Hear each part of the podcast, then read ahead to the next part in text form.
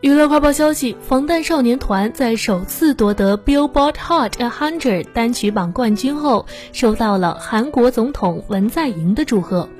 文在寅今天在 SNS 发文表示，防弹少年团在接连四次夺得 Billboard 200专辑榜冠军后，又夺得 Billboard Hot 100单曲榜冠军，